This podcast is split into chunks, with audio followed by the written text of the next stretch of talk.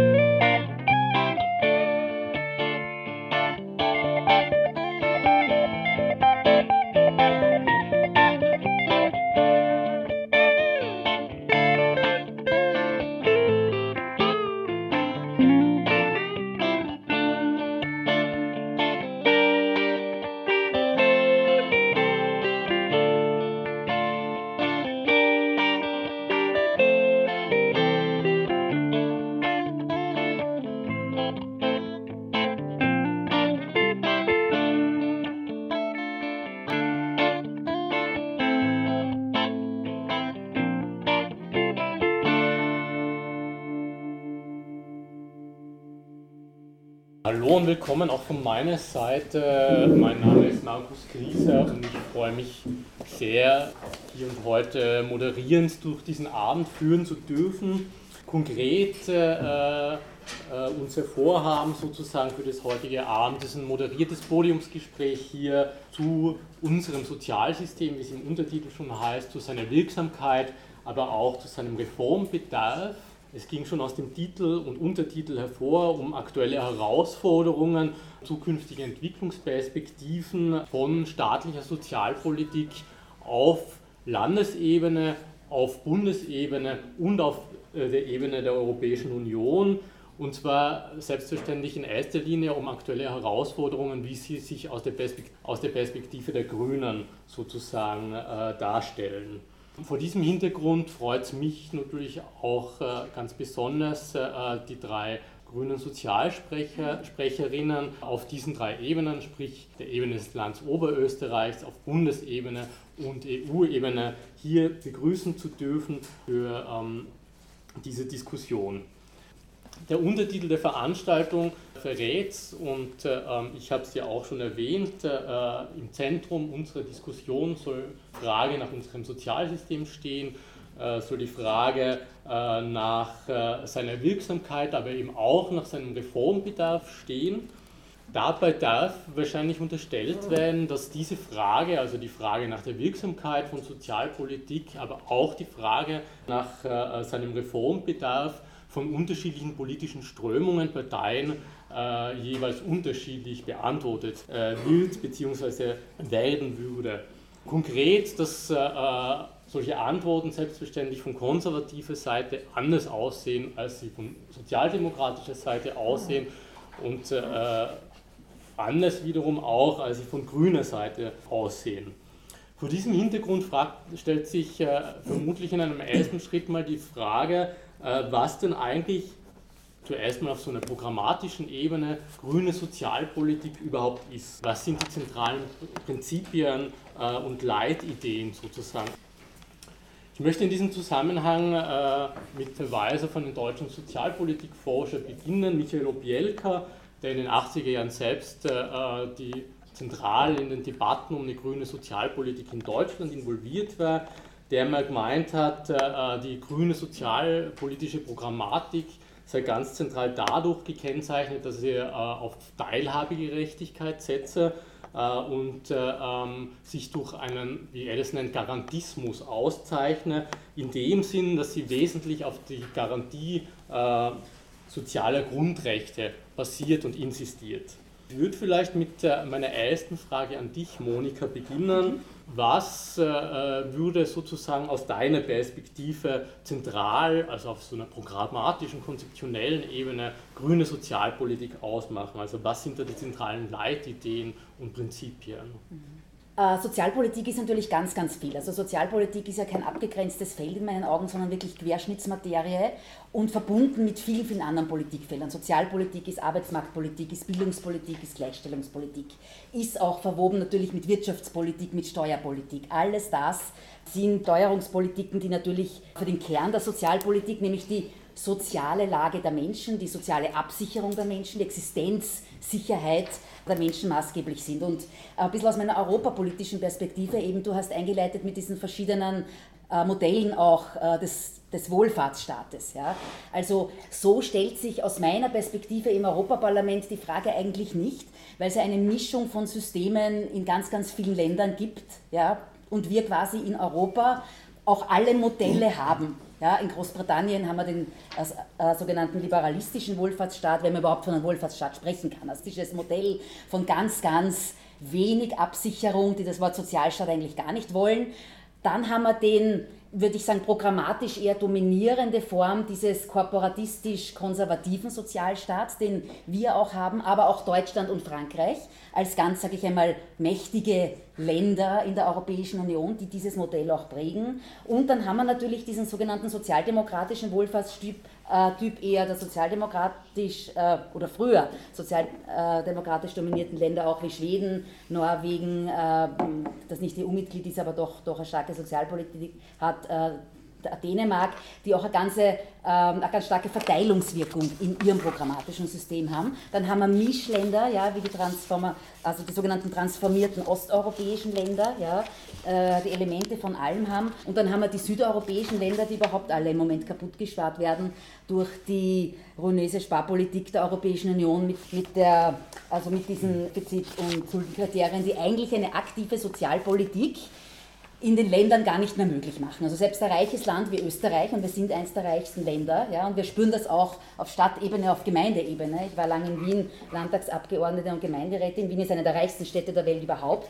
Und auch auf Wien schlägt das sogenannte innerösterreichische Stabilitätspakt, also die Sparpolitik der Europäischen Union, massiv durch. Ja, äh, sodass eine aktive Sozialpolitik eigentlich gar nicht mehr möglich ist, beziehungsweise man sich wirklich erkämpfen muss, ja, auch im Sinne einer einer demokratiepolitischen Dimension, mhm. die Handlungsfähigkeit des Staates, der Region, der Länder für aktive Sozialpolitik sich eigentlich erst wieder zurückholen muss. Ich würde es in einem zweiten Schritt an dich, Stefan, weitergeben. Auch an dich die Frage, wodurch zentral zeichnen sich aus deiner Perspektive grüne Sozialpolitiken aus? Welche Prinzipien, Leitideen sollten die verfolgen?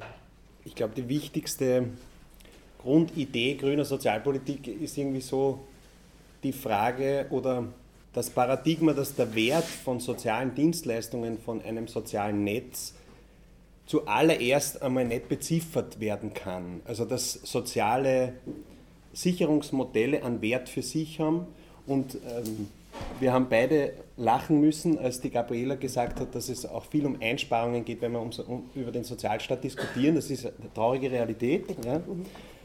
Ähm, und die, die, grüne Idee würde sozusagen heißen, dass der Sozialstaat, das Soziale, die Solidarität, ähm, auch ein Stück die Umverteilung, die Beteiligung, das Selbstbewusstsein der freien Bürgerin und des freien Bürgers einen Wert für sich hat vor der Ökonomisierung. Ich habe äh, im Sommer mir eine Bücherliste vorgenommen, unter anderem den amerikanischen Moralphilosophen Michael Sandel, den ich übrigens sehr empfehlen kann. Und der gibt in zwei Beispielen relativ deutlich wieder, was das sozusagen heißt, wenn man, wenn man Dingen einen monetären Wert zumisst und sie damit verändert. Also es gibt ja verschiedene Strömungen. Manche sagen, naja, du kannst alles beziffern, in Wahrheit kann man auch alles beziffern. Nur die Moralphilosophie sagt, da veränderst du auch die Dinge selbst. Da gibt es zwei ganz äh, feine Beispiele dafür. Das eine ist, ich glaube, in Israel hat man drei verschiedene Schülergruppen ausgeschickt in die Stadt, um für einen wohltätigen Zweck zu sammeln.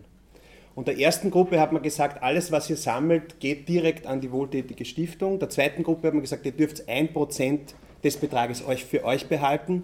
Und der dritten Gruppe hat man gesagt, ihr dürft 10% des Betrages für euch behalten.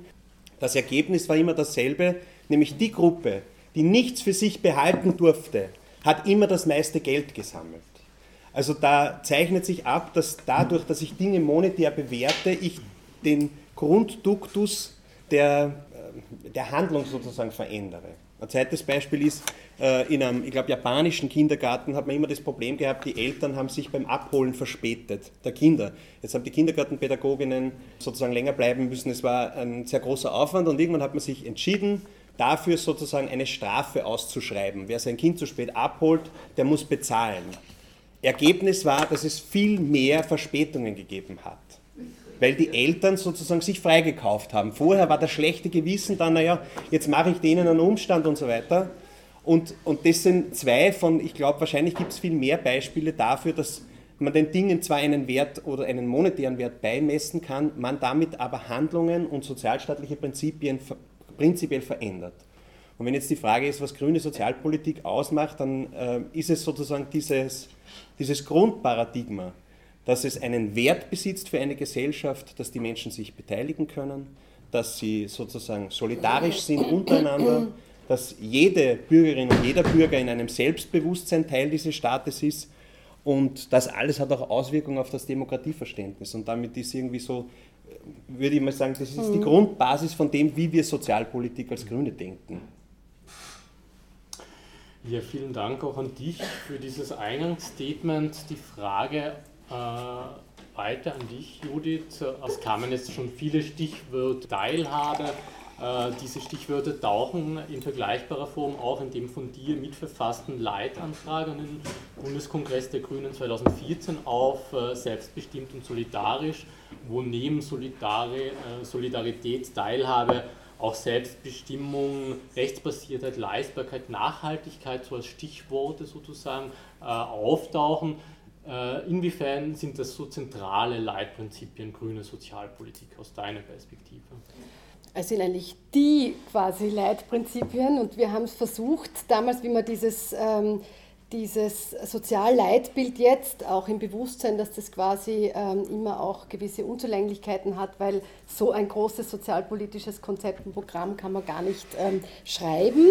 Wir haben es kurz gehalten und haben zwei Worte, die uns wesentlich erscheinen für einen grünen sozialpolitischen Zugang, die auch zum Titel ähm, erkoren. Das sind nämlich die zwei der sieben Grundwerte äh, der grünen Grundwerte, nämlich selbstbestimmt und solidarisch.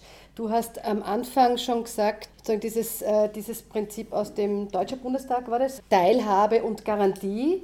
Und äh, in diesen Werten der Selbstbestimmung und der Solidarität stecken äh, sozusagen dieses Teilhaben können, beziehungsweise das Garantie. Und die Garantie impliziert immer Rechtsansprüche. Du hast das auch schon erwähnt eingangs, irgendwie Rechtsansprüche auf Sozialleistungen. Das heißt, der Zugang an ein Sozialsystem, der ein grüner wäre, wäre der eines selbstbestimmten, um quasi rechtebewussten Menschen, der äh, weiß, äh, wo er oder sie den Platz im Sozialsystem hat. Das setzt ähm, Wissen voraus und das setzt aber auch voraus, dass nicht wir die Bittsteller und Bittstellerinnen sind äh, für bestimmte Sozialleistungen, sondern es setzt voraus, dass quasi Sozialstaat ein gewisses eben Leistungen zur Verfügung stellt und wir wissen darum, wie wir sie in Anspruch nehmen können. Wir alle, wenn man es ganz runterbricht, ist, wenn, wenn ich um eine Familienbeihilfe ansuche, weiß ich, ich könnte noch immer, und ich glaube, ich habe einen relativ hohen Bildungsgrad, äh, also ich habe auch studiert, aber ich scheitere an Formularen, ich scheitere an Behördenwegen, ich scheitere an Nichtwissen um gewisse Strukturen oder Fristen. Passiert zum Beispiel bei meiner Tochter, die ist 18 geworden, mir hat niemand gesagt, dass die dann die Familienbeihilfe ausläuft. Ich bin Familiensprecherin der Grünen, ich könnte es eigentlich gut wissen. Also man ist immer wieder überrascht über Strukturen äh, und wie sie einen einholen und wenn man dann anruft beim zuständigen Amt, dann kriegt man irgendwie im schlimmen Fall batzige Antworten. Mir ist es so passiert, dass man sagt, naja, hätten Sie sich halt kümmert drum, jetzt müssten Sie halt warten oder kriegen Sie es wieder im Nachhinein. Jetzt bin ich privilegiert im doppelten Sinn, weil ich sozusagen, ich bin jetzt nicht unmittelbar äh, finanziell darauf angewiesen, auf die Familienbeihilfe, aber viele Menschen sind es sehr wohl. Und dann fängt sozusagen diese, dieses Bisaken und dieser, dieser äh, Spießrutenlauf an und den kann ich jetzt quasi äh, auf alle Ämter und sehr viele Situationen übertragen. Ähm, mein Zugang wäre der zu sagen, oder unser Zugang ist der, und Stefan hat schon viel gesagt, die Moni aber auch, nämlich was bedeutet es demokratiepolitisch, was heißt Selbstermächtigung, das Selbstbewusstsein zu haben, äh, und auch mit den Rechtsansprüchen zu leben, dass man Anspruch auf gewisse Leistungen im Sozialstaat hat und was macht das mit uns. Das ist das eine. Und das andere, was sie als, die Moni hat schon erwähnt, nämlich als genuin äh, grüne Sozialpolitik sehe, ist, dass wir nicht in einem engen Tunnel denken, sondern dass Sozialpolitik sehr, sehr, sehr breit ist. Die sozialpolitische fängt bei mir an im 365-Euro-Ticket, also in Wien wurde es umgesetzt, also bei der Mobilität, das geht über Fragen der Ernährung und der, äh, quasi der Souveränität mit, mit, mit Ernährung äh, umzugehen. Das geht darüber hinaus, wie wir Kinder betreuen äh, und äh, das fängt an mit der Elementarpädagogik im Kindergarten, also über das Bildungssystem, bis zu dem, was wir dann klassischerweise unter Sozialleistungen verstehen. Also der Bogen ist breit, weil der Sozialstaat sehr, sehr viel mehr ist als das, was dann oft äh, übrig bleibt in der Debatte, nämlich sozusagen die, die Sozialleistung, die vor Armut schützen soll. Also das, das geht ja, äh, das betrifft uns ja alle, äh, das betrifft nicht nur die Armen oder die Menschen, die am Rand der Gesellschaft leben, sondern das muss man immer vor dem Fokus sehen, dass wir alle davon profitieren, dass wir denn alle brauchen, einen funktionierenden Sozialstaat für einen sozialen Frieden in unserem Land und dass die dass die Paradigmen, äh, die das prägen, sich massiv verändert haben. Und die Herausforderung für uns Grüne in äh, Sozialpolitik sehen, dem, dem auch Folge zu leisten. Und das betrifft den Arbeitsmarkt, das betrifft das Wirtschaftssystem, das betrifft Familienstrukturen, äh, das betrifft unsere Erwerbsbiografien. Die haben sich massiv verändert, wenn ich das vergleiche mit meinen Eltern. Die sind ins Berufsleben eingestiegen, waren ihr Leben lang im gleichen Job und sind da, gehen davon in Pension. Niemand, wahrscheinlich kaum jemand mehr in diesem Raum hat solche Biografien. Äh, in der Regel ist jeder und jede irgendwann mal arbeitslos. Das heißt, es sind alle Teile, die, alles äh, Dinge, die berücksichtigt werden müssen in einer Sozialpolitik, die für mich grüne ist.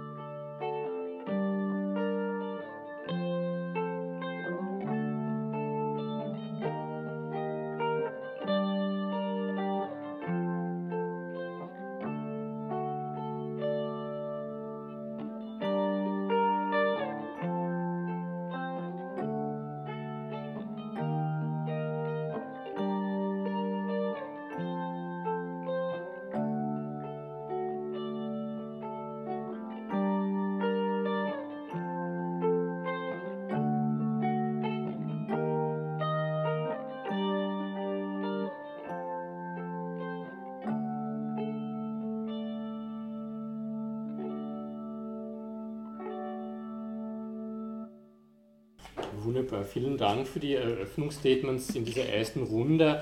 Äh, vielleicht aber in einer zweiten Runde zuerst kurz einen Übergang im Hinblick auf Fragen mangelnden öffentlichen Sichtbarkeit und Wahrnehmung von grünen äh, sozialpolitischen Positionen. Wir haben das jetzt eh schon gehört und wissen das wahrscheinlich auch alle, äh, dass die Grünen immer wieder auf unterschiedlichen Ebenen ambitionierte Konzepte und Vorschläge in die sozialpolitische Debatte bringen.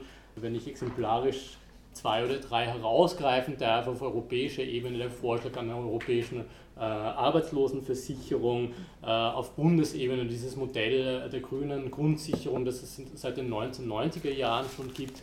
In Oberösterreich beispielsweise diese Forderung nach Etablierung einer Arbeitslosenanwaltschaft äh, und ganz viele andere mehr. Nichtsdestotrotz hat man von außen häufig den Eindruck, dass Grüne äh, mit ihren sozialpolitischen Vorschlägen und Konzepten trotz ihrer Ambitioniertheit und äh, Bedeutung äh, nicht recht durchkommen, sozusagen, also öffentlich zu wenig wahrgenommen werden oder nicht so wahrgenommen werden wie in anderen Bereichen.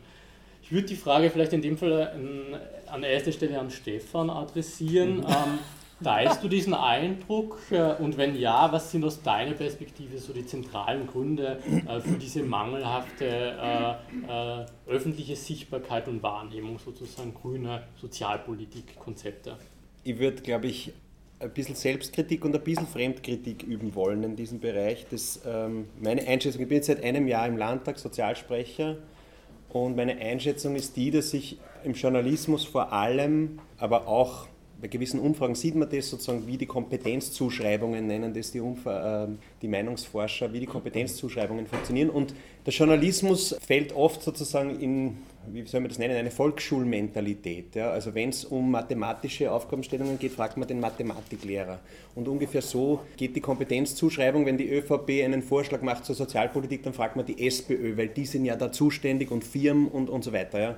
Und in Wirtschaftsfragen ist es eher die ÖVP und in Fragen der ähm, Umwelt und der Nachhaltigkeit sind es die Grünen. Ja? Und das heißt, in der öffentlichen Debatte kommst du, wenn du jetzt nicht sozusagen Mathematiklehrer bist, bei mathematischen Aufgabenstellungen eigentlich nicht zu Wort oder kaum zu Wort. Das ist jetzt ein Stück die Kritik an dem, wie, wie Journalismus und öffentliche Meinungsbildung funktioniert. Eine klare Form der Selbstkritik möchte ich schon auch üben, nämlich ich behaupte jetzt einmal, wir Grünen sind in, in, im inhaltlichen Diskurs oft sehr firm. Äh, wir können die Dinge erklären, wir können sie wissenschaftlich belegen, wir lesen uns ein, wenn es notwendig ist, wir bereiten uns auf Sitzungen äh, oft sehr detailliert und genau vor. Was wir weniger gut können, und ich glaube, das müssen wir lernen, ist sozusagen emotionalisiert die Dinge dann auf den Punkt zu bringen. Und wenn wir vom, von der Sozialpolitik sprechen, dann ist es immer ein emotionaler Diskurs, ist meine äh, Erfahrung. Nämlich, es geht immer darum, was bekommen die anderen, was ich nicht bekomme.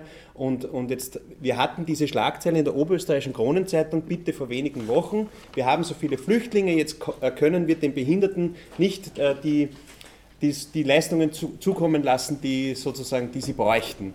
Und so verkürzt ist diese emotionale Debatte ähm, dargestellt. Und so vielleicht nur als Beispiel, wie emotional diese, diese Debatte jetzt vor allem auch um die Mindestsicherung geführt wird. Also ich finde es beschämend. Jeder einzelne Vorschlag, den wir heute besprochen haben beim Sozialsprecherinnen-Treffen, jeder einzelne Vorschlag, der auf dem Tisch liegt zur neuen 15a-Vereinbarung bei der Mindestsicherung, betrifft eine Kürzung entweder bei den Ausländern oder bei den Kindern. Und ich frage mich, welche schwächeren Gruppen in unserer Gesellschaft kennen Sie? Ja, kennt ihr? Gibt, es gibt keine schwächeren Gruppen. Wir reden darüber, ob wir den schwächsten Gruppen, den Kindern oder denen, die nicht unsere Sprache sprechen, die vor Krieg und Elend geflohen sind, ob wir denen jetzt was wegnehmen. Und, und du kommst aus irgendwelchen Gründen, wahrscheinlich weil wir selber nicht emotional genug äh, diskutieren in der Öffentlichkeit, du kommst eigentlich kaum vor mit der Position, die wir haben. Okay. Ähm die zwei Punkte sozusagen zum einen diese Kompetenzzuschreibungen von außen, insbesondere von den Medien, zum anderen die eigene Schwäche, äh, wie du das jetzt formuliert hast, Dinge emotionalisiert auf den Punkt zu bringen. Ähm, nichtsdestotrotz äh, hat man manchmal auch den Eindruck, die Zuschreibung kommt auch sozusagen äh, nicht nur von den Medien, sondern sozusagen auch von den Menschen. Ähm, also äh, ich denke da an eine Umfrage des Market Linzer Market Institut von vor wenigen Wochen, wo 55 Prozent der Befragten gemeint haben, die Grünen äh, sollen, Zitat, sich auf Umweltschutz konzentrieren. Das sind 45 Prozent, ist nicht zu sehen. äh, nicht ganz. Halb voll, halb leer. Ähm, jedenfalls äh, die Frage auch an dich, äh, Monika, was sind die zentralen Gründe, dass man mit grünen Vorschlägen häufig äh, einfach nicht, äh, nicht durchkommt sozusagen? Äh, du hast jetzt eh auch äh, was sehr Wichtiges angesprochen, nämlich eh die Definition von Sichtbarkeit. Also mhm. Sichtbarkeit findet nicht nur in den sogenannten Medien statt. Ja? Äh, Sichtbarkeit ja, findet auch in den sozialen Netzwerken statt, bei den NGOs, und bei den Menschen, ja, bei den Menschen auf der Straße. Ich bin ein großer Fan übrigens vom Aktionismus. Ich bin jetzt sehr lange dabei, so ein bisschen als Gegenstück oder Ergänzungsstück, wir sind ja nicht Gegner. Ähm, ich bin jetzt fast 20 Jahre bei den Grünen und diese Debatte, dass wir sozialpolitisch sichtbarer werden müssen, ist wirklich so alt, ja, wie ich jetzt bei den Grünen bin, nämlich mindestens 20 Jahre. Und ich kann mich erinnern, bei den Wiener Grünen schon haben wir 1998 ein Programm geschrieben, das sozial-ökologische Projekt, wo es ganz klar war, wir müssen eben die ökologische Frage mit der sozialen verbinden, weil sie zusammenhängen und das ist ja auch das Urgrüne und haben uns dann total gewundert, dass das eigentlich niemanden interessiert, außer den inneren Zirkel. Wir haben Stunden natürlich darüber debattiert, tolle Konzepte entworfen, aber Sichtbarkeit nach außen war natürlich beim rein programmatischen nicht. Ja. Was nach wie vor, finde ich, sehr gut ankommt, ist einfach auf die Straße gehen, mit banalen Standeln, ja, mit den Leuten reden, ja, zum Beispiel am Tag der Arbeitslosen, den ja die Grünen ins Leben gerufen haben, vor mehr als zehn Jahren, also 30. April Gegenstück zum 1. Mai, Tag der Arbeit äh, stellen wir uns auf die Straße vor AMS-Geschäftsstellen und reden mit den Leuten und reden mit den Arbeitslosen. Ja? Und das kommt sehr gut an und da haben wir zumindest jedes Mal äh, Artikel in der Bezirkszeitung und doch eine gewisse Sichtbarkeit, wenn wir jetzt wieder auf die mediale Sichtbarkeit gehen, auch auf einem kleineren Level. Ja? Aber ich denke, was jedenfalls stimmt, ist, dass wir natürlich bei der Sozialpolitik, ich erlebe es auch auf der europäischen Ebene, nicht das, also nicht die Kernkompetenzzuschreibung haben, obwohl wir die sind, als Grüne im Europaparlament kann ich das jedenfalls sagen, die zum Teil gemeinsam mit den Linken die Sozialpolitik jedenfalls vorantreiben. Die Sozialdemokraten, denen es immer noch zugeschrieben wird, machen sie schon lange nicht mehr. Ja? Es sind die Grünen, äh, die die Fragen eben der Absicherung von Migranten, Migrantinnen ähm, aufgreifen. Es sind die Grünen, die jetzt gegen die Freihandelsabkommen demonstrieren und Widerstand organisieren. Ja? Und wenn wir den Widerstand gegen CETA oder TTIP zum Beispiel herbringen, dann wird das die grüne Arbeit und die Arbeit der Linken sein, ja? nicht die Arbeit der Sozialdemokraten, die da eigentlich seit, seit seit Jahren versagen, was sehr bitter ist, weil ihre Kernkompetenz wäre es. Ja? Und wir haben ja eine rot-grüne Regierung in Wien, über die ich mich persönlich sehr gefreut habe, weil ich mir gedacht habe, uh, jetzt bringen wir sozialpolitisch, frauenpolitisch, arbeitsmarktpolitisch was weiter. Und das ist eine zahre Geschichte. Das sind die Grünen der Motor und wir sind halt der versteckte Motor. Ja, es stimmt, wir kommen damit nicht vor. Es steht nicht in der Zeitung, dass wir verhindert haben, dass der Heizkostenzuschuss ab äh, äh, Zuschuss abgeschafft wird. Alle, die regieren, wissen, wie das so ist. Ja? Da, da, das ist ein Riesenerfolg, aber sagen darfst das nicht. Ja? Es ist natürlich als Juniorpartner, Juniorpartnerin kommst dann damit nicht vor, wird immer der SPÖ zugeschrieben. Ja? Trotzdem glaube ich, dass wir da wirklich auch unsere Erfolge, gerade jetzt mit den Regierungsbeteiligungen, nicht unter den unter den Scheffel stellen sollten.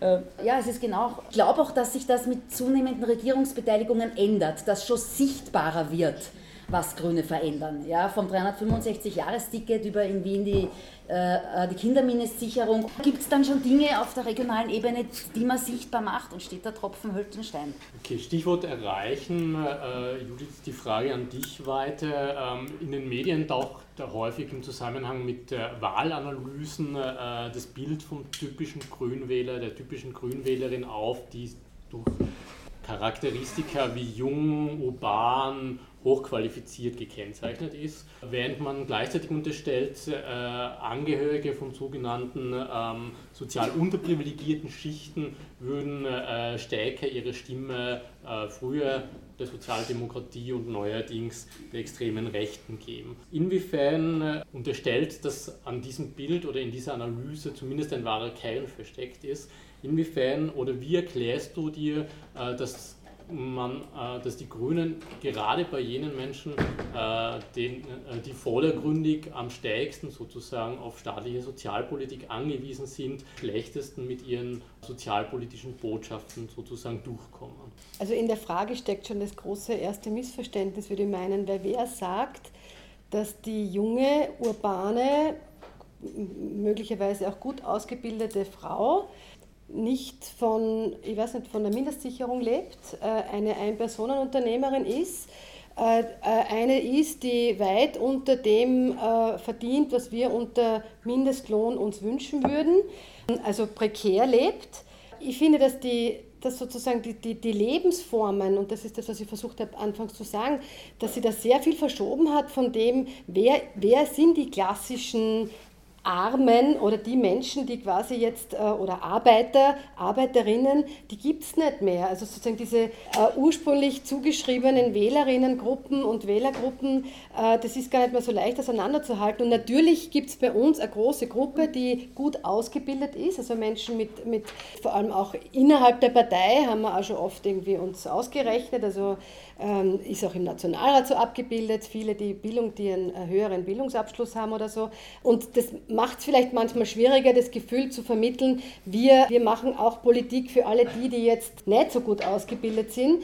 Das ist aber, war, war und ist immer Teil von äh, Sozialpolitik gewesen, ähm, nicht nur von sozusagen Bottom-up-Politik zu machen im Sinn von, ich bin selbst betroffen und deswegen kann ich über das reden, was, ähm, was andere betrifft, sondern gute Sozialpolitik zeichnet sich dadurch aus, dass man entsprechende Konzepte ausarbeitet, wo man das Gefühl hat, dass man Sozialstaat in der Mitte ansetzt und nicht nur am Rand. Also viel an dem Missverständnis, das passiert ist, dass wir, dass wir sozial, also die Moni hat es jetzt kurz erwähnt, sozusagen, es geht nur um Arbeitslosenversicherung oder es geht nur um äh, dann die Mindestsicherung, wo wir jetzt diese leidvolle Debatte haben, sondern äh, Sozialpolitik oder so funktionierende Sozialpolitik fängt ganz in der Mitte an und betrifft uns alle. Das ist unser Pensionsmodell oder die Pensionen, die wir irgendwann mal erhalten werden. Das ist die Familienbeihilfe, das sind eben die Kindergärten, das ist, das ist alles das, was eigentlich eine ganz breite Mittelschicht in Österreich betrifft. Und insofern tue ich mir sehr schwer mit diesem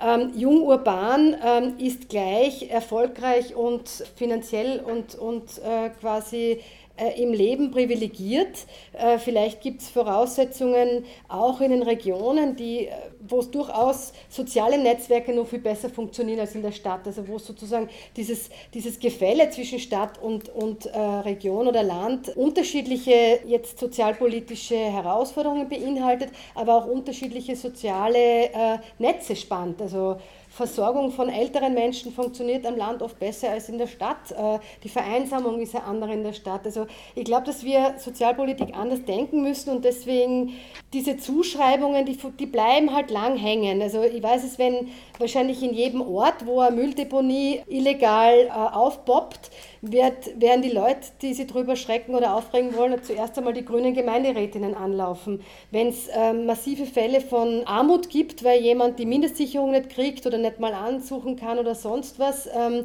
äh, dann, wird, dann ist es vielleicht noch immer nicht so, um bei der Selbstkritik und Selbstgeißelung zu bleiben, noch immer nicht so, dass die Leute dann direkt zur grünen Gemeinderätin laufen, ähm, aber zunehmend mehr. Äh, zunehmend mehr, weil sie sich bei den anderen auch nicht wirklich gut aufgehoben fühlen und merken, dass sie einfach einfach die Dinge verschieben. Also ich, ich verwehre mich ein bisschen gegen diese stereotype Zuschreibung. Ich habe das Gefühl, je öfter wir uns, Moni hat schon gesagt, seit 20 Jahren reden wir über das. Das ist so ein self-fulfilling prophecy und nicht umsonst haben wir ein Sozialleitbild geschrieben, das quasi diese soziale Rückgrat der Grünen äh, zum Ausbruch bringen soll.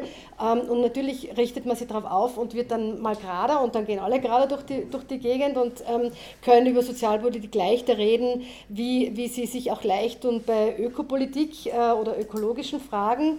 Aber das ist, das ist für mich eine Frage der Zeit und auch des, des eigenen selbstbewussten Umgangs mit diesen Fragen.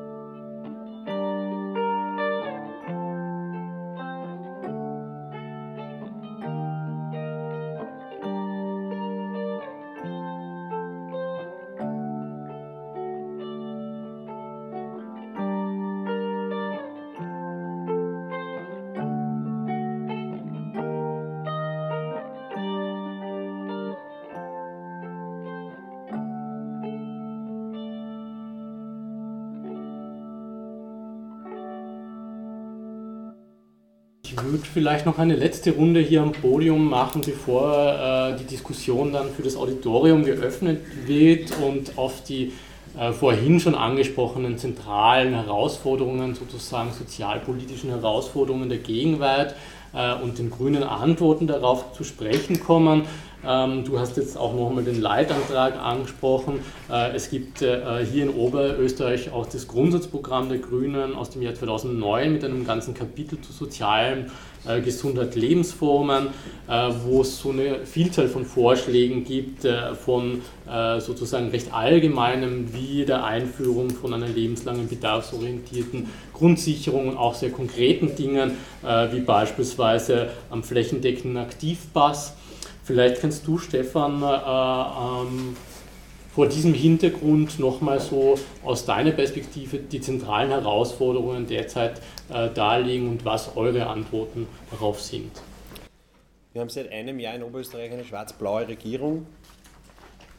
Und wenn ich es nicht beschönigen will, dann, wir haben das ja schon gesehen im ersten Jahr, dann gehen die gerade mit dem Baseballschläger auf dieses Sozialsystem los. Unsere dringendste Aufgabe in den nächsten fünf Jahren ist, dass die uns das Sozialsystem nicht so zurichten, dass wir es nachher nicht mehr reparieren können.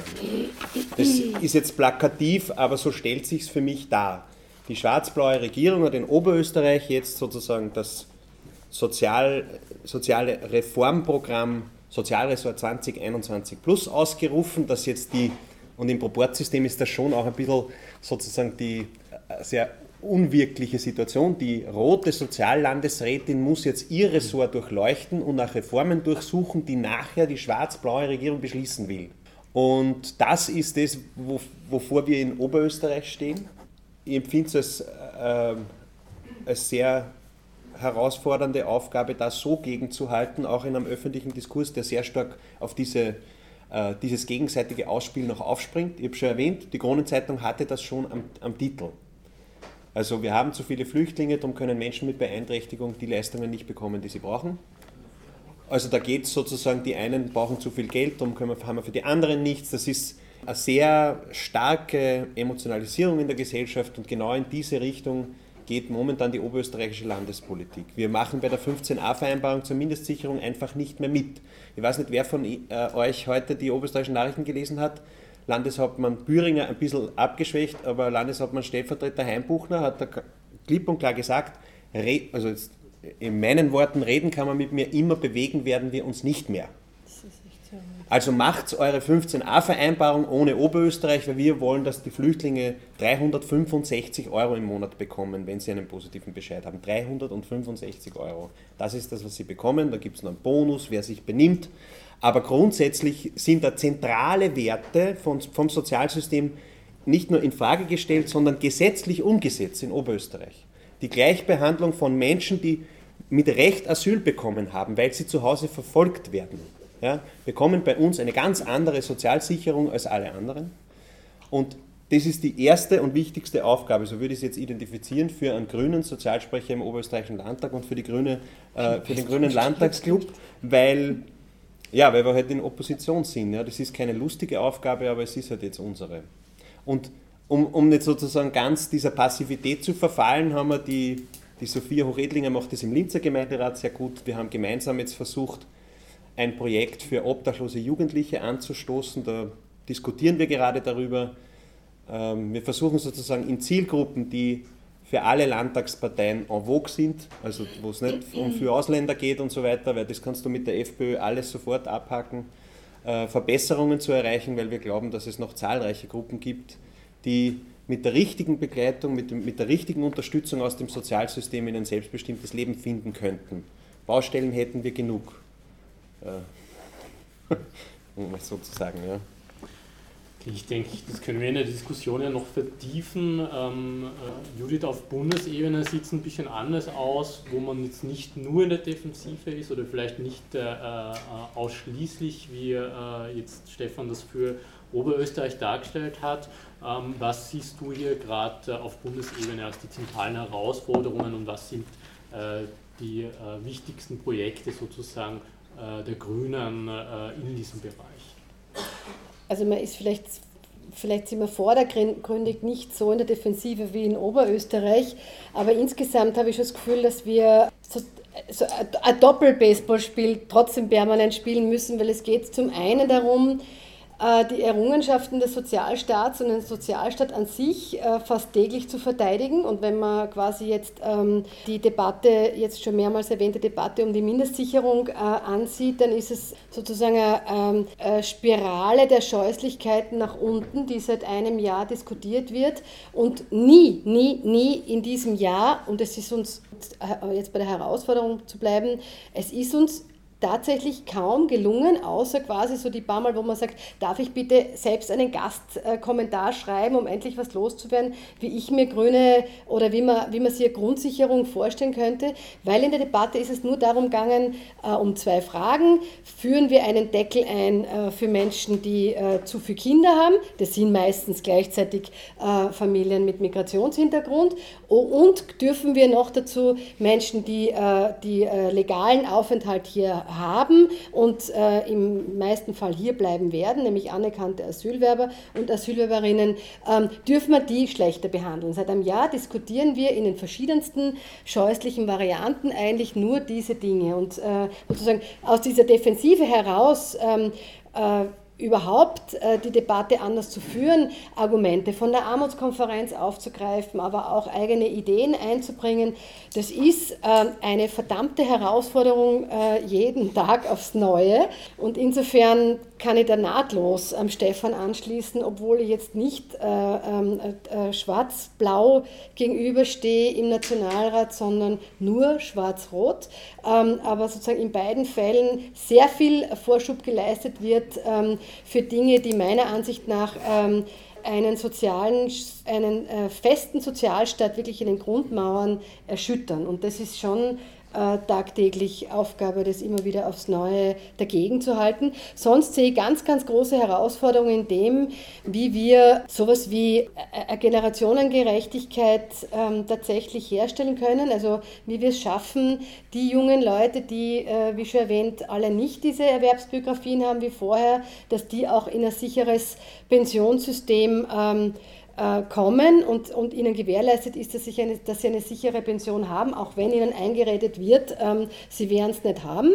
Äh, also da spielt äh, sehr viel Lobbyismus mit, ähm, das System aufzuweichen. Also das sind immer wieder Dinge, die es zu verteidigen gilt und dafür zu sorgen, dass das anders aussieht in einigen Jahren. Und eine der anderen großen Herausforderungen, die für mich viel zu wenig Thema ist, ist der ganze Be äh, Bereich der Betreuung älterer Menschen. Wir haben eine demografische Entwicklung, die ähm, uns einfach darauf hinweist, dass wir sehr viele Menschen im Alter zu betreuen haben, dass wir da hinschauen müssen, wie mhm. wir mit diesen Menschen umgehen, ob wir entsprechende Strukturen schaffen, ob wir es uns wirklich leisten wollen, ähm, Frauen aus dem Osten, also somit auch äh, sozusagen Armuts, ähm, Armut äh, nur weiter zu verschieben in Nachbarländer oder wieder immer wieder erweiterte Länder, ähm, weil es uns da nichts angeht und es blinde Flecken bei uns sind, leisten wir uns das gesamtheitlich zu sehen und ähm, wie gehen wir dann mit einer adäquaten Betreuung ähm, unserer Eltern oder dann auch von uns selbst, äh, äh, wie, gestalten wir das? Das sehe ich als Riesenherausforderung, die leider auch nicht entsprechenden und wir sind immer bei dem sozusagen, wie nimmt die Öffentlichkeit das wahr und wie äh, widerspiegelt sich das in Medien noch nicht entsprechend ankommen ist. Aber das sind die Challenges. Mhm. Okay, vielleicht als letztes noch die Frage an dich, Monika, mhm. auf europäischer Ebene. Ähm, äh, Schaut stellt sich. Schaut nicht gut aus. Gibt es vermutlich ähnliche Problematiken? Du hast auch schon äh, gerade im Zusammenhang mit äh, der Frage von Austerität oder äh, Sparzwängen sozusagen äh, mhm. ähm, darauf verwiesen, dass äh, das sozialpolitische Korsett sozusagen enger geschnürt wird. Zugleich ähm, äh, versucht ihr wenn ich euer Wahlprogramm aus dem Jahr 2014 anschaue, mhm. äh, so neue Ideen wie eine europäische Arbeitslosenversicherung oder mhm. grundsätzliche äh, positive Visionen, ja. sage ich jetzt mal, wie eine europäische Sozialunion ja. äh, äh zu pushen. Ähm, äh, vielleicht einfach auch nochmal an dich die Frage, die zentralen Herausforderungen eurer mhm. Antworten mhm. auf europäischer Ebene traurig. Alle sind motiviert und hören nicht auf zu kämpfen natürlich, ja? weil äh, so weit von einer Sozialunion entfernt waren wir noch nie wie derzeit. Ja? Äh, wir sind lange noch nicht aus der Krise heraus. Ja? Arbeitslosigkeit, Working Poor, Armut, Ausgrenzung steigen auch in sogenannten reichen Ländern. Und äh, wie gesagt, der Spardruck der Europäischen Union macht es natürlich umso schlimmer und macht auch die Mitgliedstaaten ja, bis runter zur regionalen Ebene, bis zu den Städten quasi eigentlich bald handlungsunfähig. Ja? Wobei es eine zweite Frage ist, warum sich die Politiker in den Nationalstaaten das gefallen lassen. Aber es ist eine andere Frage, ist auch eine demokratiepolitische Frage, können wir nachher diskutieren. Was ganz wesentlich wäre, wäre natürlich ein, ein entscheidender Kurswechsel auf, auf Ebene der Europäischen Union, weil die eben die Rahmenbedingungen für die ganze Finanzierbarkeit von dem allen ja wirklich setzt. Und hier eine Sozialunion zu schaffen mit gemeinsamen europaweiten sozialen Mindeststandards. In einigen Bereichen gibt es sie ja, weil es immer heißt, nein, die EU hat da keine Kompetenz, das ist sogenannte Subsidiarität, ihr kennt das ja, gell? mit den äh, Sozialpolitik sollen eigentlich nur die Nationalstaaten machen, die EU hat eigentlich keine Kompetenz, das ist komplett falsch. Ja? Gerade äh, äh, äh, wie gesagt, im Bereich des Gesundheitsschutzes am Arbeitsplatz, aber auch die Gleichstellungsrichtlinien zum Beispiel für Frauen und Männer am Arbeitsmarkt. äh, die für Österreich, by the way, unglaublich wichtig waren, die wir erst übernommen haben, wie wir dem EWR und dann später der EU beigetreten sind, weil bis dahin hatten wir das alles nicht. Das heißt, das war mal wirklich eines der wenigen, sage ich, positiven Dinge, die damals wir wirklich übernehmen haben mussten. Das heißt, da gibt es natürlich Rechtsgrundlagen und es gäbe auch Rechtsgrundlagen für einen europaweiten Mindestlohn. Eine Arbeitszeitrichtlinie haben wir, so schlecht sie ist, ja, aber das gibt es. Ja. Oder ähm, ähm, europaweite äh, Mindeststandards für Arbeitssuchende, ja, wo ein Element eben die europäische Arbeitslosenversicherung ist, ja, ein anderes aber wirklich so ein Mindeststandard äh, für, äh, äh für alle Arbeitssuchenden im Sinn von einer ähm, äh, Mindestbezugsdauer, einer Mindesthöhe des Arbeitslosengeldes und auch einer, einer circa einheitlichen Bemessungsgrundlage. Ja, äh, das gäbe es alles. Ja. Ein wichtiges Thema für uns auf europäischer Ebene derzeit ist auch das Thema Wohnen, ja, im Sinn von Absicherung des sozialen Wohnbaus. Sehr, sehr wichtig für Kommunen, für Städte, im Sinn von Bau von Gemeindewohnungen, ja, weil die Kommission ja seit Jahren versucht, hier zu liberalisieren und Druck auf Privatisierung auszuüben und jetzt den sozialen Wohnbau ja einschränken will auf nur mehr die sogenannten mostly disadvantaged, also die wirklich ganz, ganz Armen, was zum Beispiel, wie wir es in Wien haben mit den Gemeindebauten, äh, den sozialen Mix, also auch Wohnen ohne Einkommensgrenzen, unmöglich machen würde. Ja. Bis jetzt gibt es noch einen starken Widerstand äh, von Europas Städten und Bürgermeistern und Bürgermeisterinnen, die verhindert haben, dass das äh, zumindest in Österreich und in Frankreich durchgesetzt wird. In den Niederlanden haben schon sehr, sehr viele Menschen aus dem sozialen Wohnbau ausziehen müssen, weil es durchgesetzt wurde und weil entsprechende Gesetze geändert wurden. Ja. Und äh, natürlich drittes Element, Investitionen. Investitionen wieder möglich machen, ja, die, die äh, ruinösen Defizit- und Schuldenkriterien eben des Stabilitäts- und sogenannten Wachstumspakt, der kein Wachstumspakt, sondern äh, Rezessionspakt ist ja, und keine Stabilität, sondern Instabilität in Europa bringt. Ja. Aber äh, hier, äh, wir nennen das die sogenannte Golden Rule, das heißt Investitionen ins Sozialsystem, in den Arbeitsmarkt, in öffentliche Dienstleistungen auszunehmen von der Berechnung der Defizitkriterien. Ja, das wäre einmal ein wichtiger erster Schritt, hier zumindest ein bisschen diesen, diesen ich würde ihn ja sofort abschaffen, diesen Stabilitäts- und Wachstumspakt, aber ihn zumindest zu reformieren. Ja, da, dafür äh, kämpfen wir jetzt für eine Mehrheit, zumindest im Europaparlament, dass ähm, als Gegengewicht eben zu diesen makroökonomischen oder rein ökonomischen Kriterien wie Defizit und Schulden und Sporen äh, äh, soziale Kriterien verankert werden. Ja? Also eben Verteilungskriterien, ja? Ähm, ähm, ähm Egalitätskriterien, ja? das Kriterium äh, der Kinderarmut äh, äh, äh, zum Beispiel haben wir im letzten Bericht im Europaparlament eine Mehrheit bekommen, dass das, dass das entwickelt wird als Gegengewicht. Ja, da gibt es Prozesse, die sind im Laufen. Das Europaparlament ist da von allen Institutionen sicher noch die progressivste, ja, während eben die Kommission, die leider das Initiativrecht in sozialpolitischen Fragen hat, weil das Europaparlament ja leider immer noch kein vollwertiges Parlament ist, im Sinn noch immer kein Initiativrecht hat. Das heißt, im Prinzip können wir reagieren auf die Dinge, die von der Kommission kommen. Und diese Kommission ist eindeutig noch rückschrittlicher, noch neoliberaler, als es die letzte Kommission war. Da haben wir schon gar nicht mehr geglaubt, dass das geht unter dem Kommissionspräsidenten Barroso.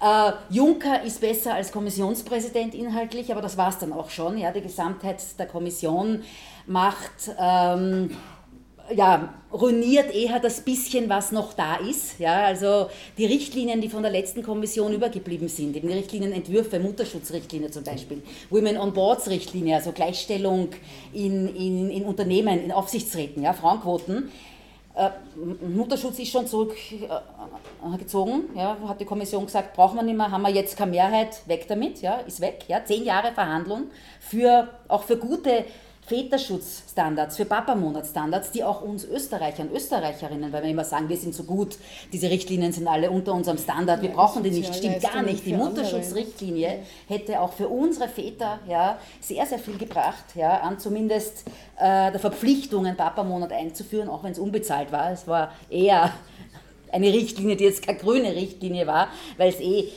nicht den Standard geboten hätte, wie wir ihn gewünscht hätten, aber zumindest einmal ja, ein erster Schritt gewesen wäre. Weg vom Tisch und auch die Women on Boards Richtlinie wird derzeit blockiert im Rat und auch die Kommission macht ja keinerlei Anstalten mehr, die voranzubringen. Und, und, und insofern ähm, ähm, ist es so, dass es noch dem Europäischen Parlament jetzt obliegt, zumindest zu versuchen, ja, hier ein Korrektiv zu sein. Aber da wir nicht das Mitentscheidungsverfahren haben, weder bei der Wirtschafts- und Währungsunion na, noch bei allen sozialpolitischen Fragen, können wir Statements machen, Resolutionen und, und äh, quasi symbolisch ja, äh, politisch Druck machen. Entscheiden tut der Rat der Mitgliedstaaten. Ja, und da sitzen die Staats- und Regierungschefs und Chefinnen oder die Minister. Ja, also auf die muss man sozialpolitisch ganz, ganz viel Druck machen und auch von der Länderebene, von der Gemeindeebene. Also es ist wirklich so, ja, dass man wirklich zusammenwirken muss. Man kann uns eigentlich alle nicht mehr getrennt sehen. Wir, wir müssen, wie in allen politischen Fragen eigentlich, nicht nur in der Sozialpolitik, aber gerade in der Sozialpolitik, ja. als eine Einheit wirken, als eine Ebene. Ja. Auch jetzt gerade bei den Freihandelsabkommen, ja, CETA, TTIP, TISA, ruiniert die Städte, ja, ruiniert die Regionen. Also wenn TISA, das Dienstleistungsliberalisierungsabkommen, kommt, gibt es keine Rekommunalisierungsmöglichkeiten mehr, gibt es keine Möglichkeit mehr der Koppelung von Auftragsvergaben, wie wir es in Wien haben, wie wir es in Oberösterreich und in anderen Ländern haben, an soziale und ökologische Kriterien. Also da müssen wir alle wirklich auf allen Ebenen gemeinsam äh, kämpfen und Widerstand leisten. Ja? ja, oder zum Beispiel diese Familienleistungsdebatte mit Brexit. Nicht? natürlich, natürlich. Gehabt, das Grundrecht der Freizügigkeit der Arbeitnehmerinnen, genau. ja, das Einzige, was die Arbeitnehmerinnen eigentlich wirklich Positives haben von der EU, wird jetzt auch mit einem Federstrich wieder weggewischt. Ja? Ein Grundrecht der Freizügigkeit. Ja? Es gibt eh so wenig, was die Arbeitnehmerinnen wirklich als Positives von der EU mhm ist eigentlich ein Vehikel des Neoliberalismus, so wird es gesehen. Ja? Und wir hätten es gern als Instrument für Bürgerinnen Europa zu gestalten. Ja? Da ist noch ein weiter Weg, aber ich denke, wenn wir zusammen, zusammen kämpfen, dann geht das schon.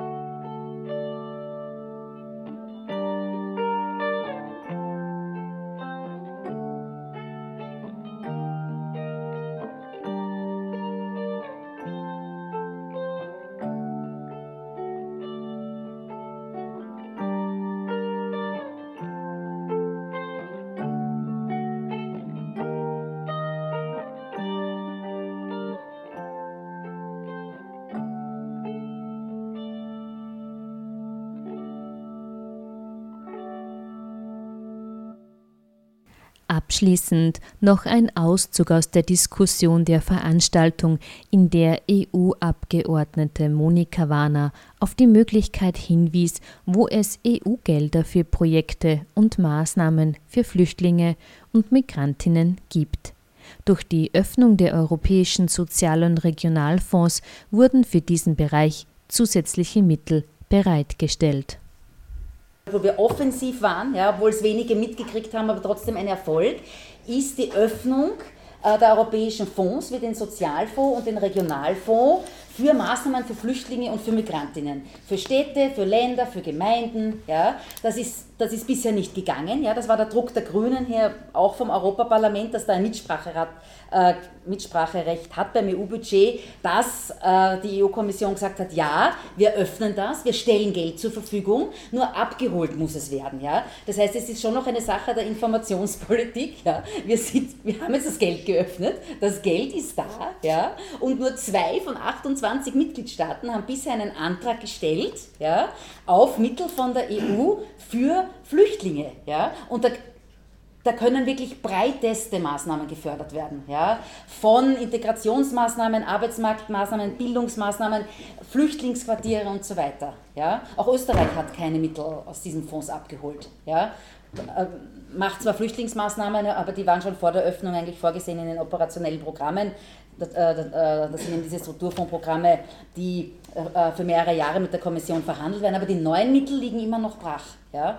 Also es ist auch was für euch auf regionaler Ebene, ja, mhm. zu schauen, holt euch das Geld ab für soziale Maßnahmen. Ja. Da ist jetzt mehr da, als, als, als noch vor einem Jahr da war.